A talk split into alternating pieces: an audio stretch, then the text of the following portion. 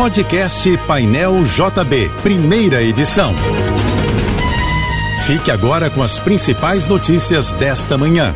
Oferecimento Assim Saúde. Hospitais, clínicas, exames e mais de mil consultórios. Ligue 2102 5555. Equinor, nossa energia está em linha com a mudança. E Univassouras, formando o profissional do futuro. A estação Curral Falso do BRT no corredor Transoeste vai fechar para obras na segunda-feira. Centro de Operações Rio da Prefeitura informou que os passageiros deverão utilizar as estações Cajueiros, Cesarão 1 e Santa Veridiana. A empresa gestora do BRT, Mob Rio, lembrou que no lugar da estação que vai ser fechada, será construído o terminal Curral Falso.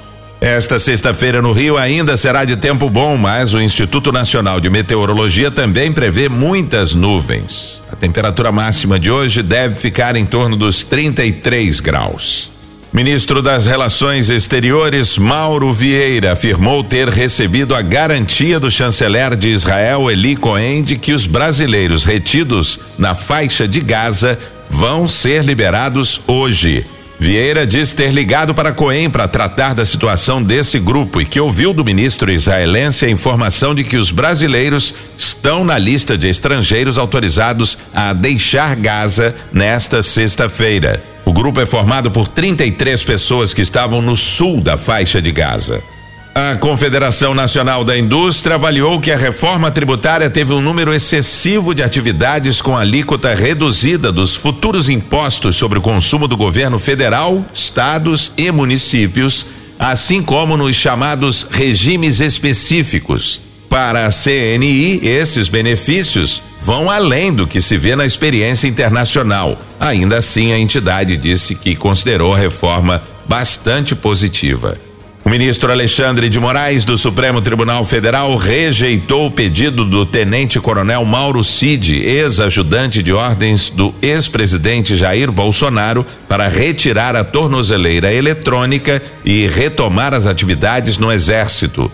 Moraes revogou a prisão preventiva de Cid em setembro, após o militar firmar um acordo de delação premiada com a Polícia Federal. Tenente Coronel é investigado por suspeita de participar de um esquema de inserção de dados falsos no sistema do Ministério da Saúde sobre a vacinação contra a Covid. A imagem de Santa Terezinha, que fica no altar da capela do Palácio Guanabara, em Laranjeiras, está sendo restaurada por uma equipe de oito servidores do estado do Rio. O grupo é especializado em restauração de patrimônio histórico. Além da imagem de Santa Terezinha, mais 40 itens que também fazem parte do acervo da capela estão sendo restaurados, como duas cadeiras confeccionadas pela Maison Bettenfeld, especialmente para o Palácio Laranjeiras. As peças foram inspiradas nas cadeiras da Prefeitura de Paris e são ornamentadas com cisnes em bronze maciço.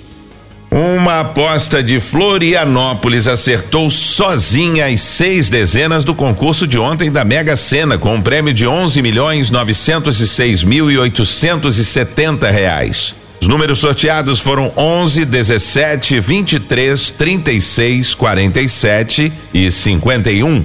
66 apostas acertaram a quina e vão receber 34.857 reais cada uma. Já 4.104 apostas fizeram a quadra e cada uma vai levar 800 reais. O próximo sorteio da Mega Sena será realizado amanhã com um prêmio estimado de 30 milhões de reais.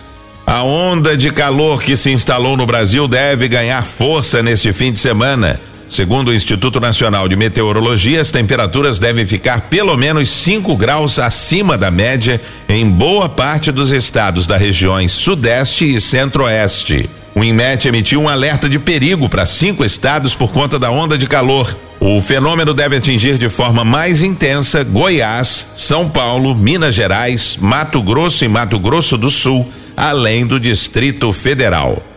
A FDA, Agência Federal dos Estados Unidos, responsável por regulamentar a segurança e eficácia de diversos produtos, aprovou a primeira vacina contra a chikungunya. O imunizante vai ter dose única e autorização para ser aplicado em pessoas com 18 anos ou mais em regiões expostas ao vírus. A vacina aprovada é da empresa de biotecnologia franco-austríaca Valneva. Até agora, a única forma de evitar a chikungunya era utilizar repelentes de insetos. Você ouviu o podcast Painel JB, primeira edição.